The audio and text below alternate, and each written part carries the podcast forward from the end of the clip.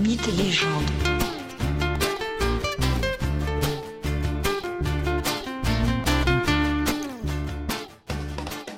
Bonjour à tous et bienvenue dans ce nouvel épisode de Mythes et légendes. Aujourd'hui, nous retournons en compagnie d'Héraclès, ce demi-dieu et héros, fils de Zeus. Ce demi-dieu qui, pris de folie, sous l'influence de la jalouse Héra, a tué ses enfants et sa femme. Suite à ce parjure, suite à ce terrible éclat, le héros est contraint de se purifier et de se mettre au service du roi d'Argolide, son rival, Eurysthée. Ce dernier a déjà demandé à Héraclès de tuer le lion de Némée. Le héros a réussi et a rapporté au roi la peau de la bête.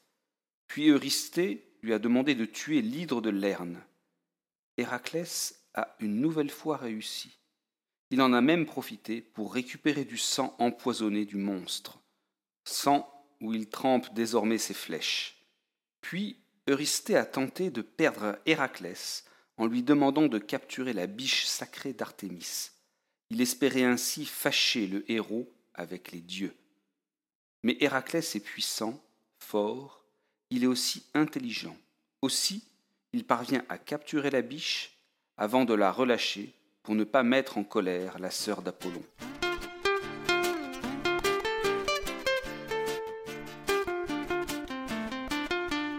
Cette fois-ci, Eurysthée exige d'Héraclès que ce dernier capture un monstre terrible, un sanglier gigantesque. Cette créature terrifie les peuples d'Arcadie. L'Arcadie est une région au centre du Péloponnèse. Capturer, c'est-à-dire réussir à faire prisonnière la bête sans la tuer, nécessite des qualités hors du commun, de la force certes, mais aussi de l'intelligence, de la ruse, de l'endurance. Sur la route qui conduit Héraclès vers l'Arcadie, le héros trouve gîte chez un centaure.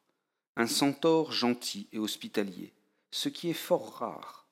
Celui-ci se nomme Pholos. L'hospitalité du centaure est si forte que, suite à la demande très insistante d'Héraclès, Pholos accepte de partager avec lui du vin issu d'un tonneau que Dionysos lui avait offert. Un vin réservé normalement aux centaures. Mais à peine le tonneau ouvert, les autres centaures, attirés par le parfum unique de ce vin divin, accourent jusque chez Pholos et réclament leur part. Ce vin appartient aux centaures, à tous les centaures. Mais rapidement, la soirée dégénère. Les centaures ivres deviennent violents. Armés de branches, de troncs et de pierres, ils attaquent Pholos et Héraclès. Le héros de l'Argolide, Héraclès, se défend avec acharnement et une grande efficacité, notamment grâce à son si fameux arc et à ses flèches dont les pointes sont trempées dans le sang empoisonné de l'hydre de Lerne. Une fois touchés, les centaures meurent dans de terribles souffrances. Mais le combat fait deux victimes inattendues.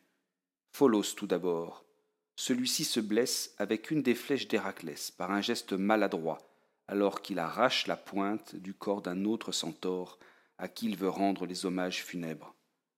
L'autre victime est le célèbre éducateur des héros, le si sage et habile centaure Chiron. Celui-ci aussi se blesse avec une flèche d'Héraclès. La suite est connue. Chiron est le seul centaure immortel, il ne peut donc mourir malgré sa très douloureuse blessure provoquée par le poison, par le sang de l'hydre de Lerne. Mais ne supportant plus la souffrance, il demande aux dieux de lui retirer l'immortalité.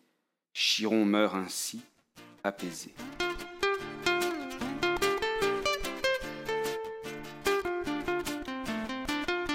Mais passé ce funeste combat, Héraclès reprend la route qui le conduit en Arcadie, là où vit et sévit le sanglier qui fait l'objet de son quatrième travail. L'hiver est rude dans les montagnes d'Arcadie couvertes de neige, cette neige qui facilite le repérage de l'animal, cette neige qui permet de voir ses traces, qui permet de le suivre, de le traquer avec plus de facilité. Mais cette neige fatigue la proie et le chasseur. La traque est longue, elle dure plusieurs jours. Puis, épuisé, le sanglier trouve refuge dans un gros buisson. Héraclès profite de ce répit pour creuser un large trou. Enfin, il attire la bête vers le trou. Le sanglier y tombe et donne ses dernières forces pour tenter d'en sortir. Mais rien n'y fait. la bête est bel et bien prise au piège. Héraclès la saisit alors à l'aide d'un grand filet, puis lui lie les pattes avant de charger sur son dos l'encombrant colis. Il s'empresse de porter la preuve de sa nouvelle victoire à Mycène, cette cité au mur cyclopéen où est construit le palais d'Eurysthée. Mais ce dernier, le roi Eurysthée, a appris la venue du héros et du sanglier. Pris de panique, il se cache dans sa grande jarre de bronze. Ainsi, une fois au palais, Héraclès peine à trouver le commanditaire. Mais bientôt Héraclès apprend qu'une merveilleuse expédition se prépare. Les Argonautes partent pour la Colchide. Héraclès veut se joindre à eux. Aussi, il libère l'animal sur la place du marché et rejoint les aventuriers.